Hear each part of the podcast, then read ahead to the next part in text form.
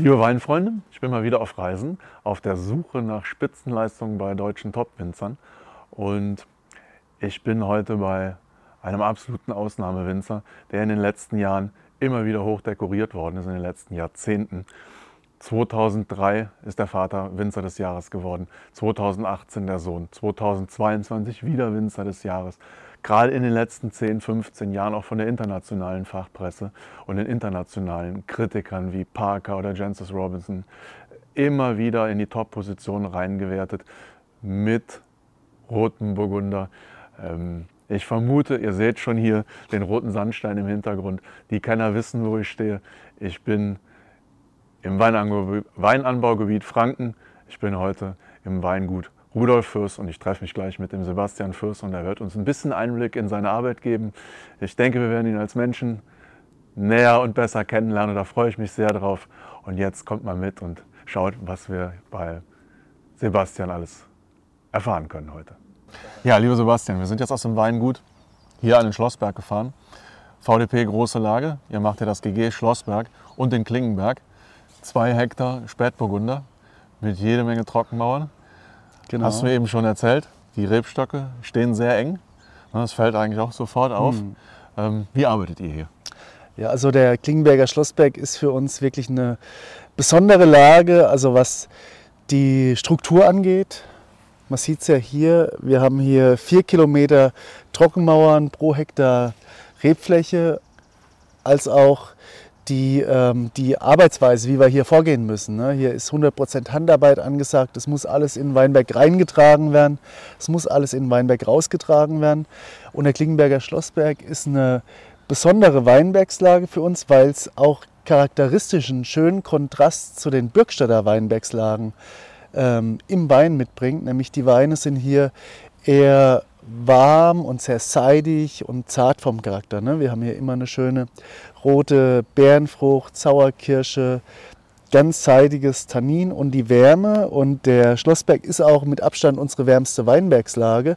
Durch die ähm, Trockenmauern wird tagsüber eben die Energie gespeichert und nachts wieder abgegeben. Es bleibt also deutlich länger hier warm und die Ernte findet letztendlich dann auch ein bis zwei Wochen früher statt, wie in Birkstadt. Ja. Ähm, wie darf ich mir das oder wie dürfen wir uns das vorstellen? Wie entscheidest du, wo, wo sagst du, das wird jetzt GG und das wird. Äh okay. Ja, also tatsächlich ist es so, dass wir einen großen Teil unserer Weinberge in großen Gewächsflächen stehen haben. Also das haben wir der langen Arbeit von meinem Vater Paul auch zu verdanken, der schon immer die guten Stücke gesucht hat und vergrößert hat, so dass wir mittlerweile auch in der Lage dazu sind, mal einen Teil, der ein bisschen schwächer ist, abzustufen oder auch junge Reben abzustufen. Und das ist das, was wir hier machen in Klingenberg. Ah ja. Haben mhm. wir ähm, eigentlich nur Parzellen in den Filetstücken. Wie jetzt hier im alten Original Schlossberg in der alten Burgmauer, ähm, so dass wir aktuell nur die jüngeren Reben quasi zum Ortswein Klingenberger abstufen. Aber alles andere ist so ähm, vom Platz her so gut, dass es natürlich ins große Gewächs gehen kann. Ne? Ja. Und ähm, was hat es damit auf sich, dass ihr die Rebstöcke so nah aneinander pflanzt? Ja, in, ähm, in so einer Terrassenlage kann man sowieso nichts mechanisieren. Ja. Das macht die Entscheidung schon mal ziemlich leicht. Und dann wollen wir ja auch, dass ähm, jeder Stock nur wenige Trauben tragen muss, um eben viel Inhaltsstoffe in die Traube zu bringen, viel Konzentration, Geschmack. Und ähm, und gleichzeitig wollen wir auch eine Konkurrenz herbeiführen, die die Rebstöcke dazu zwingt, tief zu wurzeln und die Nährstoffe von weit unten rauszuholen, um dann eben auch wieder viel Geschmack und Kraft und auch, ähm, und auch Mineralität in die Weine reinzubringen. Ne? Und hier haben wir eine sehr hohe Pflanzdichte. Also wir haben hier einen Zeilenabstand von einem Meter und ein Pflanzabstand von 60 cm. Das wären eigentlich fast 17.000 Reben pro Hektar, mhm. was sehr, sehr viel ist. Aber durch die verschiedenen ähm, Mauern und Terrassen verlieren wir ab und zu eine Zeile, so dass wir hier am Schluss vielleicht bei ca. 12.000 Reben pro Hektar sind. Was aber immer noch sehr viel ist, oder? Was sehr viel ist, ja. ja. Okay, also das trägt maßgeblich zu der wahnsinnigen Qualität bei. Ich denke ja. Also der Spätburgunder ähm, bringt in Dichtpflanzungen, denke ich, schon eine sehr, sehr hohe Qualität. Ne? Man kann auch mit niedrigeren ähm, Stockzahlen eine Top-Qualität erreichen. Ähm, dann muss man aber noch weiter auch im Ertrag runtergehen. Wir haben sowieso sehr niedrige Erträge. Für Spätburgunder äh, brauchen wir für die Spitzenqualität wirklich sehr, sehr niedrige Erträge. Und wir wollen auch hier in den Dichtpflanzungen niedrigen Ertrag haben, aber wir können hier ohne weiteres in einem guten Jahr mal 30 äh, bis vielleicht knappe 40 Hektoliter pro Hektar erzeugen in Weinbergen, wo nur äh, halb so viele Stöcke stehen. Ja. Da muss man ein bisschen vernünftiger sein. Für eine Spitzenqualität wollen wir da bloß vielleicht 20 bis 30 Hektoliter pro Hektar ernten. Ne? Und äh, so ist es auch eine logische Form der Bepflanzung, weil ja jeder Rebstock zu allen Seiten fast gleich viel Platz hat. Ne? Und bei unseren 2 Meter Anlagen, da, hat der, da haben wir die Rebstöcke sehr, sehr dicht aneinander, nur äh, 50 bis 60 Zentimeter für die Spitzenlagen. Da ist der Raum eigentlich gar nicht so logisch für die Rebe aufgeteilt ne? und ja. bei den Dichtpflanzungen eben schon. Ja, man sieht jetzt hier sehr schöne bunte Herbstlaub ähm, Färbung an den, äh, an den Weinstöcken. Wann wart ihr hier in der Lese? Wir haben heute den 13. Oktober, es regnet ein bisschen. Ja. Wer hat das gestern ja, umgeschlagen? Zum Glück, ne? zum Glück haben wir die Leseform Regen durchgehabt und hier sind wir schon ähm, sehr, sehr lange fertig. Das war, also der 22er Jahrgang ist einer der frühesten Jahrgänge, die wir jeweils hatten. Ja. Nur 2018 war früher. Und wir hatten den Schlossberg schon im August zur Hälfte geerntet und die andere Hälfte, also hier den Teil vom Schlossberg, haben wir dann in den ersten Septembertagen geerntet. Für unsere Verhältnisse sehr, sehr früh. Normalerweise findet die Haupternte irgendwann so zwischen dem 10. September bis Ende September statt, für Spätburgunder. Ja. Und jetzt aber in so Extremjahren wie 2018 oder 2022 eben schon letzten Augusttage und ersten Septembertage. Ne? Jetzt haben wir Weinliebhaber ja immer das Problem, dass deine Weine so extrem knapp sind. Dürfen wir mit ein bisschen mehr Menge rechnen ja, dieses also Jahr? Oder? Tatsächlich zum Glück, ja. 22 ähm, ist sowohl qualitativ als auch quantitativ ein super Jahrgang. Wir hatten nur keine gesunde Trauben. Und äh, deswegen zum Glück nach drei sehr, sehr kleinen Jahren mal wieder also dürfen, ein normaler Ertrag. Dürfen wir mal auf ein paar mehr Flaschen hoffen dieses Jahr? Ich denke ja. Ja, das freut mich sehr. Sebastian, wir sind jetzt bei dir im Holzfasskeller. Im Hintergrund hört man hier die, äh, die Gärpfeifen blubbern. Mhm. Ne? Und äh, wir haben hier die Burgundersorten, alle roten Spätburgunder, hast du mir erklärt, sind hier. Und wir wollen jetzt mal tatsächlich aus dem Fass raus deine großen Gewächse verkosten. Sehr spannend natürlich mal herauszufinden, wie groß sind da tatsächlich die Unterschiede. Und ich glaube, du willst uns da ein bisschen was zu sagen. Ja. Also ich ziehe mal, ich zieh mal äh, den St. Grafenberg. Das ist unser wichtigster Weinberg. Das ist ja der Weinberg, wo auch das Weingut steht. Oberhalb vom Weingut sind die besten Parzellen vom St. Grafenberg. Und wir probieren jetzt den 21er Jahrgang und 21 ist auf jeden Fall ein Kontrast zu 18, 19, 20 und jetzt auch wieder zu dem aktuellen 22er, weil 21 war, ist ein richtig klassisches, kühles Jahr mit extrem niedrigen Erträgen, aber sehr spannungsreich, mit einer äh, ganz filigranen, lebendigen Art. Ne? Schöne Sauerkirsche, Mhm. Und St. Grafenberg und Hunsrück sind die zwei großen Gewächslagen, die hier in Birkstadt sind. Äh, das ist beides am Birkstadter Berg, ein Südhang, der ins Erftal geht. Und das ist beides deutlich kühler wie jetzt im Vergleich der Schlossberg, wo wir gerade eben waren. Der Schlossberg ist die Lage, die durch die Mauern und durch die äh, direkte Nähe zum Main einfach noch hitziger ist und, äh, und einen wärmeren Weintyp produziert. Und St. Grafenberg und Hunsrück im Seitental sind auch, also nicht nur der Weinberg ist kühler, sondern auch der, der Weingeschmack, der Charakter hat eine viel kühlere, ähm, frischere Ausstrahlung. Der St. Grafenberg hat ein bisschen stärkeres Tannin und wir haben hier auch rote Beerenfrüchte, Sauerkirsche, aber auch immer eine Note dunkle Beerenfrüchte dabei. Ne? Und der liegt ja jetzt schon ein Jahr. Der, also alle Rotweine machen einen biologischen Säureabbau natürlich, der hier auf ganz natürliche Art und Weise passiert. Also wir geben nichts dazu, sondern im Frühling oder Frühsommer nach der Ernte äh, beginnen die Bakterien mit dem biologischen Säureabbau und dann wird die Äpfelsäure in Milchsäure umgewandelt. Und das, wenn dieser Schritt passiert ist, erst dann kann man eigentlich so richtig erahnen, wie der Wein schmeckt. Ja. Wenn wir jetzt den ganz jungen 22er probieren, was wir dann gerne auch mal machen können, äh, da ist es noch sehr, sehr schwer einzuschätzen, wie der Wein sich später mal zeigen wird. Ne? Aber jetzt nach dem biologischen Säureabbau, wir sind jetzt vielleicht noch so äh, fünf, sechs Monate von der Abfüllung entfernt, ist es trotzdem schon ganz aussagekräftig. Also die, die größten Entwicklungsschritte sind jetzt schon passiert, er wird jetzt vielleicht noch ein bisschen runder und, ähm, und profitiert noch ein bisschen von der Reife, aber man weiß jetzt schon, wie er, der, wie, er in der, Flasche sein wird. Ne? Ja. Und so wie du das eben erklärt hast, würde ich dann auch vermuten, dass ihr eine Wärmeanlage auch zuerst in die Lese geht und die genau. Lagen dann ein, zwei, drei Tage genau. später kommen, oder? Ja, also in kühlen Jahren kann da durchaus auch mal eine Woche dazwischen liegen und jetzt in 2022, in den heißen Jahren, sind es oft bloß zwei, drei Tage. Also dieses Jahr hatten wir zum Beispiel die letzten Schlossbergtage nur zwei Tage vor den ersten Hunsrücktagen geerntet. Ah, ja. Also wenn du willst, dann äh, könnten wir jetzt nach dem Zentralweg vielleicht direkt mal einen, Schlossberg, äh, einen Hunsrück probieren, den hole ich direkt mal her. Ja, ja machen wir. Wir sind gerade beim Hunsrück angekommen. Hunsrück 2021. Der Hunsrück ist Dankeschön. die steilste Parzelle oder der steilste Weinberg in Bürgstadt.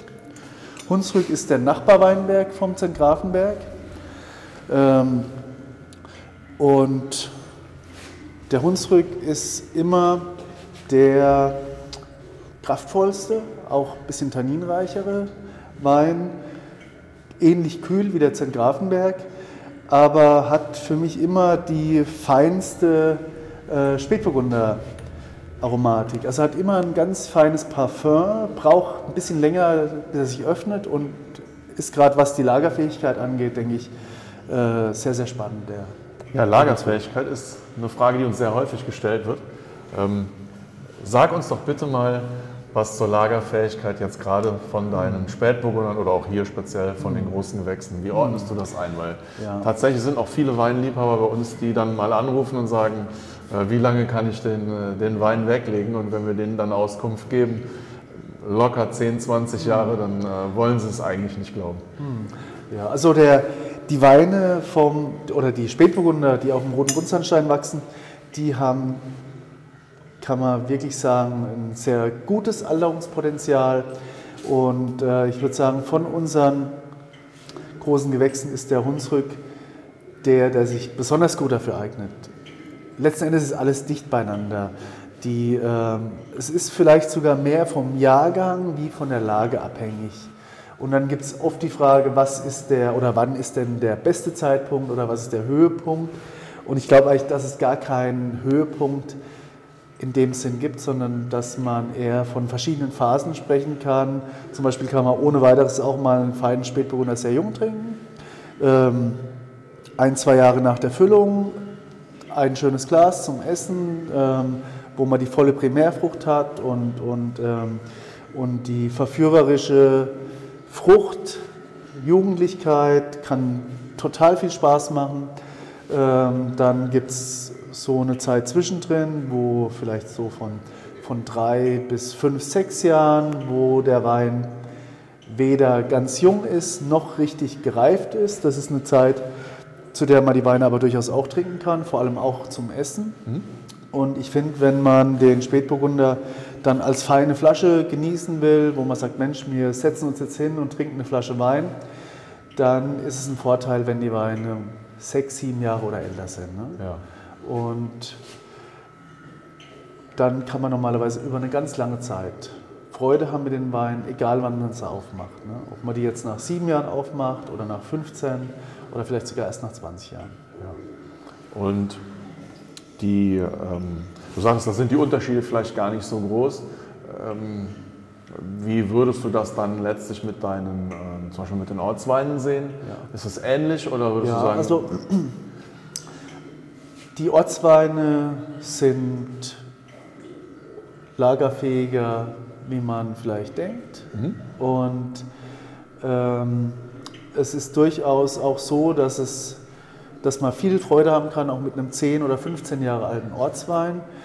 Und trotzdem finde ich, ist es zum Beispiel auch eine gute Herangehensweise zu sagen, Mensch, wenn ich Weine jünger trinke, dann würde ich mich eher auf die Gutsweine oder Ortsweine konzentrieren. Einfach weil sie zu dem ganz jungen Zeitpunkt eigentlich schon genauso viel Genuss bringen wie jetzt die höherwertigeren Weine. Also die Lagenweine, jetzt ganz jung getrunken, stellen für mich gar keinen großen Vorteil dar gegenüber den Ortsweinen oder den Gutsweinen. Der Vorteil, ähm, der stellt sich dann erst mit der Lagerung, finde ich, immer mehr raus, dass die Weine ihre Kraft noch mehr entfalten können und, ähm, und sich dann irgendwann noch stärker von den Orts- und Gutsweinen abheben. Und unsere Gutsweine und Ortsweine haben in der Regel kein neues Holz. Das heißt auch, dass sie ein bisschen früher da sind und sich öffnen. Und die großen Gewächse und auch die erste Lage haben ein bisschen neues Holz. Das soll sehr dezent sein. Also wir sind da sehr, sehr vorsichtig und auch ähm, und wir wollen das nie übertreiben. Trotzdem macht das neue Holz die Weine erstmal für ein paar Jahre ziemlich verschlossen. ja, Der, der Hunsrück hat jetzt im direkten Vergleich zum Zentgrafenberg noch so ein bisschen was Minziges, vielleicht hat er sogar einen Tick grüne Paprika. war extrem elegant. Nun, der 21er Jahrgang ist halt total finessereich und leichtfüßig. Ja. Ne? Wunderbar. Also wenn ich das, was du gerade gesagt hast, über die, ähm, den Trinkzeitpunkt so ein bisschen übersetze oder für mich interpretiere, dann würdest du durchaus jemandem, der Spätburgunder zu einem frühen Zeitpunkt trinkt, auch durchaus sagen, nimm mal eine erste Lage oder äh, einen Ortswein. Wenn man Ja, sowieso jeden sagt, ne, ich habe Ja, keine Geduld oder ich will nicht fünf oder Ja, zehn Jahre weg. Also es ist auch kein Verbrechen, mal ein großes Gewächsjung zu trinken, Mhm. wenn man ein paar Flaschen davon hat. Also ich, ähm, wenn ich mir Wein in den Keller lege, ich mag das eigentlich ganz gerne mal eine Flasche probieren, schon ganz jung, dann kann man einschätzen, kann man ein bisschen einschätzen, wohin die Reise geht und zu was der Wein passt und so weiter. Wenn man jetzt nur ein oder zwei Flaschen davon hat, dann würde ich sie, glaube ich, erstmal ein paar Jahre liegen lassen. Ne? Aber wegen Alterungsfähigkeit, wenn ich jetzt, glaube, der, beim, ähm, beim Gutswein ist der Tradition aktuell der 20er Jahrgang. Habe ich bei der Verkostung irgendwie auch nicht. Ich hätte jetzt keine Angst, den bei mir in den Keller zehn Jahre reinzulegen. Nein, also da wäre ich auch durchaus optimistisch. Ne? Ja, ne? Ja. Also die Unterschiede sind da nicht gravierend, denke ich. Von, vom, auch vom Gutswein zum großen Gewächs. Ähm, klar ist das große Gewächs äh, noch tiefer, noch äh, kraftvoller und so weiter. Aber das ist in der Jugend und auch im Alter. Aber das heißt nicht unbedingt, dass jetzt ein Gutswein oder auch ein Ortswein nicht auch eine schöne reife Zeit äh, vor sich haben kann. Ne? Genau. Ja, aber es ist halt sehr häufig bei den, Hm. bei den Konsumenten ein bisschen die Angst da, ich kaufe jetzt Hm. wertvolle Weine oder teure Weine und wenn ich sie zu lange liegen lasse, dann Ja, verpasse ich natürlich. Ja, sozusagen den Genusszeitpunkt. ja. Insofern, das ist mir schon ein Anliegen, äh, auch unseren Weinliebhabern zu sagen, ihr könnt das kaufen und ohne Angst zu haben, auch Hm. über mehrere Jahre weglegen. Und eigentlich, wenn ich dich richtig verstehe, ist ja sehr viel Potenzial da, dass der Genuss eigentlich mit jedem Jahr, wo man sich beherrschen Das kann, noch sagen. besser wird, oder? So kann man sagen. Jawohl. Sebastian, wir haben. Eigentlich hast du gesagt, wollen wir noch ein Glas Wein dazu nehmen, auch damit es eben nett aussieht. Und jetzt haben wir die Gelegenheit genutzt, hast nochmal aus einem anderen ähm, Holzfass wieder Hunsrück äh, Ja. rausgeholt. Und es ist tatsächlich anders als aus dem anderen Fass. Und ähm, da schließt sich ja die Frage schon an, ähm, liegt alles in, im Holz vom Mhm. selben Küfer oder im selben Alter? Weil tatsächlich spricht jetzt der zweite mich einen Ticken mehr an als der Ja, erste. okay. Also es ist ein Unterschied Ja, es ist wirklich- für meinen Geschmack wirklich- so ein bisschen da. wirklich- Vielleicht sag du mal was Es dazu. ist echt, äh, es ist echt verblüffend, weil es ist der, der gleiche Wein und auch bei allen anderen Weinen. Wir haben ja einen Wein immer in mehreren Fässern liegen. Jedes Fass ist anders. Jedes Fass ist anders, aber jetzt haben wir hier auch ein neues Fass, ähm, das aber nicht jetzt äh, Also man spürt, das Holz ist präsenter, es ist trotzdem, trotzdem fein und äh, jetzt im Vergleich zu dem gebrauchten Fass ist das deutlich würziger und, äh, und rauchiger. Ne? Ja, also das genau. ist der Unterschied. Aber selbst, selbst zwei Fässer vom gleichen Küfer, vom gleichen Alter, mit dem gleichen Wein, schmecken immer leicht unterschiedlich. Und äh, dann, wenn man ähm, vor der Abfüllung probieren wir mehrmals alle Fässer, mhm. um zu schauen, ist eins dabei, das qualitativ abfällt, das sich nicht so schön entwickelt hat wie die anderen. Und ähm, es sind dann immer Fässer dabei, die sind ähnlich. Und dann gibt es auch wieder vielleicht Fässer, die sind sehr, sehr unterschiedlich. Und dann ja. gibt es auch manchmal ein Fass, das abfällt. Und letzten Endes ist es oft so, dass alle guten Fässer zusammen dann schon nochmal äh, eine Vielschichtigkeit also der nächste Arbeitsschritt ist dann tatsächlich die, äh, die Fässer nochmal zusammenzuführen vor der Abfüllung? Ja. Oder? Also zumindest zu schauen, ist was dabei, wo qualitativ abfällt. Ne? Das mhm. passiert selten, aber kommt schon mal vor, dass man ein Fass abstufen muss. Und wir arbeiten mit ähm, sehr hochwertigen Holzfässern und man kann mit den Holzfässern schon auch ein bisschen Einfluss auf den Wein nehmen. Also unsere Vorstellung ist eigentlich, dass sich das Holzfass dem Wein unterordnen soll. Wir wollen äh, Holzfässer die wenig Buttrigkeit, wenig aufgesetzte Vanilligkeit mitbringen, sondern die dem Wein eine gewisse Frische und Lagerfähigkeit geben, ein bisschen Rückgrat, aber hauptsächlich, hauptsächlich Frische und, ein, und noch das Tannin fein unterstützen, ne? ohne holzig zu schmecken. Und ähm, da gibt es Fässer von zum Beispiel aus Holz, das zwei Jahre getrocknet wurde und ja. es gibt Fässer aus drei oder vier Jahre getrocknetem Holz. Und unser Eindruck ist immer, dass Fässer aus dem lang getrockneten Holz sehr viel Eleganz mitbringen und Fässer aus einem kurz getrockneten Holz, also aus dem Standard zwei Jahre getrockneten, sehr viel Frische. Und wenn wir jetzt einen Jahrgang haben wie 2021, dann ähm, das ist ja ein Jahrgang mit einer, mit einer knackigen Säure, mit einer Leichtigkeit und Frische. Und ja. dann wollen wir vor allem Fässer verwenden aus lang getrocknetem Holz, das mehr die Eleganz bringt.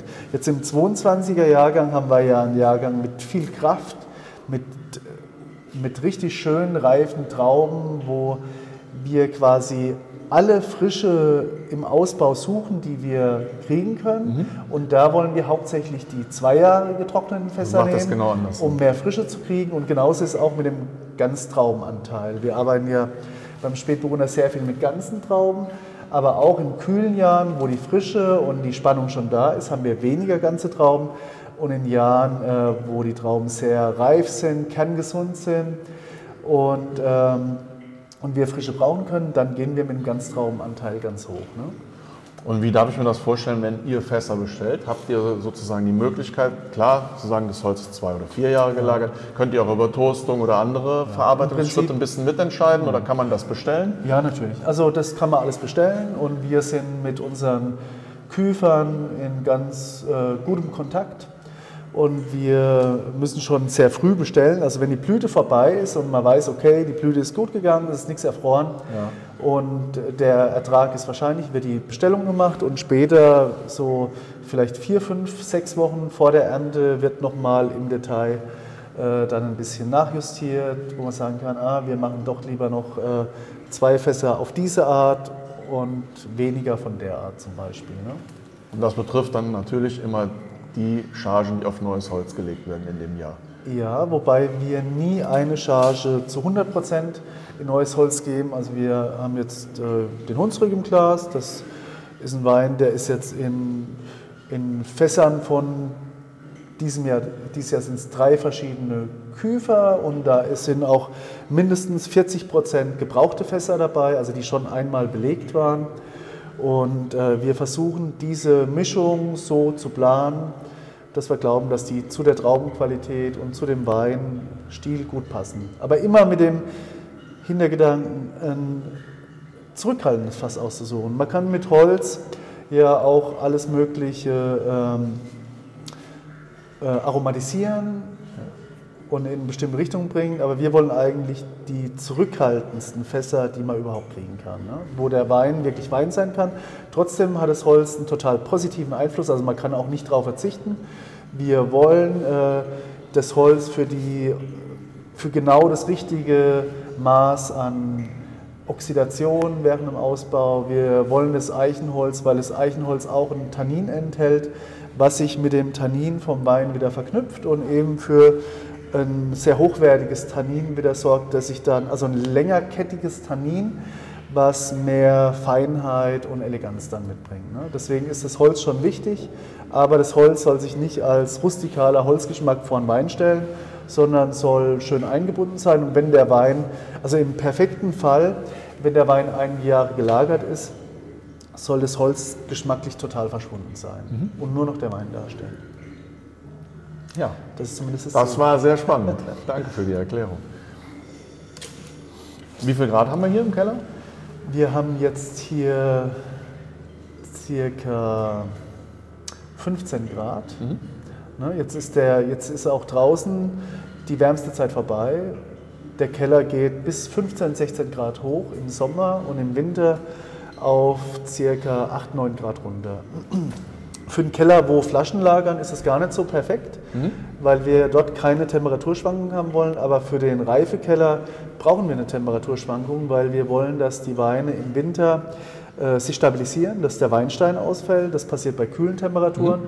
Wir wollen aber auch, dass der biologische Säureabbau passiert, also dass Bakterien die Äpfelsäure in Milchsäure umwandeln und dafür brauchen wir mindestens 14, 15 Grad. Und deswegen ist das äh, eigentlich genau das, was wir brauchen. Ne? Und wir haben hier eine natürliche Temperatur. Der Keller ist eben bergrein gebaut. Ja. Und so können wir mit der Sommer-Winter-Schwankung ähm, eigentlich genau das erzielen, was wir gerne haben wollen. Ja, ich sehe jetzt hier zum Beispiel an den großen Fässern, wo, äh, wo ihr den Silvaner drin habt, auch die äh, Thermometer und auch die Möglichkeit natürlich auf die Temperatur Einfluss zu nehmen. Wie, äh, wie haltet ihr das hier ja. bei den einzelnen Rebsorten? Genau. Also Geht ihr tatsächlich nach Rebsort und Fass hin und stellt Temperatur ein? Oder? Ja. ja, also wir haben die Möglichkeit bei den großen Holzfässern die Temperatur äh, zu oder die, die Höchsttemperatur zu begrenzen. Was wir aber wirklich nur ganz vorsichtig machen. Wir machen überhaupt keine Kaltgärung. Aber je größer das Gebinde ist, desto höher kann die Temperatur während der Gärung gehen. Bei einem, bei einem Doppelstückfass, also 2400 Liter Fass, kann es dann auch schon mal fast auf die 30 Grad zugehen. Und da wollen wir nur die Spitze oben brechen. Ne? Ja. Also eine wärmere Gärungstemperatur beim Weißwein oder auch beim Rotwein. Äh, aber beim Rotwein tun wir dann gar nichts mehr regulieren beim Weißwein eine höhere Gärungstemperatur bringt eigentlich ein bisschen mehr die ähm, so Kraft und Substanz und auch Klarheit. Also eine warme Gärung ist, bringt einen sehr klaren Wein, der vielleicht auch seine Mineralität sehr schön zeigen kann. Mhm. Eine deutlich kühlere Gärung bringt dann mehr fruchtbetonendere Weine, in der Regel. Mhm. Und wir wollen schon das Feuer von der Gärung und die Spannung und die Mineralität, aber wir wollen nicht, ähm, dass die Frucht vollständig ähm, vergärt, also durch die Wärme. Ne? Und deswegen reicht es uns oft, wenn wir nur die Spitze von den oberen 2-3 Grad brechen können und unsere Gärung geht dann schon auch bis mindestens 21, 22 Grad ja. und, ähm, und schon manchmal auch bis 25 Grad. 26, 27 Grad. Ne? Eigentlich verkehren wir relativ warm. Und bei den äh, Spätburgundern hast du eben die biologischen, den biologischen Säureabbau erklärt. Ja. 14, 15 Grad, glaube ich, hast du gesagt. Ne? Ja, habe ich richtig verstanden? Das ist richtig. Also ja. das Und ist das, was die Bakterien brauchen, dass sie ihre Arbeit gescheit machen können. Und ähm, gibt es Unterschiede da bei den Rebsorten? Also zum Beispiel ein Chardonnay, der die Nein. BSA durchläuft, auch 14, Nein. 15 Grad? Oder siehst du da Unterschiede und sagst, das muss wärmer oder kälter stattfinden? Nein, also dass wir, wir kennen ja nicht alle Rebsorten. Ne? Wir ja. sind ja ziemlich äh, Spätburgunder orientiert und äh, die Rieslinge zum Beispiel machen keinen biologischen Säureabbau bei uns und auch der Silvaner ja. nicht. Aber ähm, glaube ich nicht. Ich denke, das ist alles ziemlich gleich. Ja, und die Milchsäurebakterien, die sind überall. Hm? Die braucht man nicht kaufen. Wenn die Temperatur passt und es ist der richtige Zeitpunkt für den Wein, dann geht es einfach los. Und dann kann sich das über eine Woche hinziehen, das kann sich aber auch mal über einen Monat hinziehen. Ne? Manchmal fängt der biologische Säureabbau auch im Jahr der Ernte an. Ne? Wenn es ein frühes Jahr ist, kann durchaus sein, dass äh, manche Weine jetzt schon anfangen, dann wird der Keller zu kalt, dann wird es unterbrochen und dann wird der biologische Säureabbau im Frühsommer zu Ende geführt. Liebe Weinauhaus-Freunde, das war die erste Folge Weingut Rudolf Fürst in Birkstadt. Ich habe gesprochen mit Sebastian Fürst und ich fand ganz besonders schön die Verkostung vom Hunsrück aus verschiedenen Fässern. Dass die Weine so einen Unterschied zeigen, obwohl sie eigentlich nur in geringfügig unterschiedlichem Holz liegen, hätte ich so nicht erwartet. Und die Erklärung von Sebastian Wanner, wie entscheidet, welches Holz er einkauft und wie er es dann lagert, fand ich auch ganz interessant für uns dazu. Also, ich hoffe, es hat euch Spaß gemacht. Gebt ein Like dazu. Ich freue mich auf weitere Folgen mit dem Fernsehkoch und Biolandwirt Lucky Maurer mit Helmut Dönhoff, mit Gunther Künstler. Also bleibt dran. Viel Spaß, euer Hans Lené.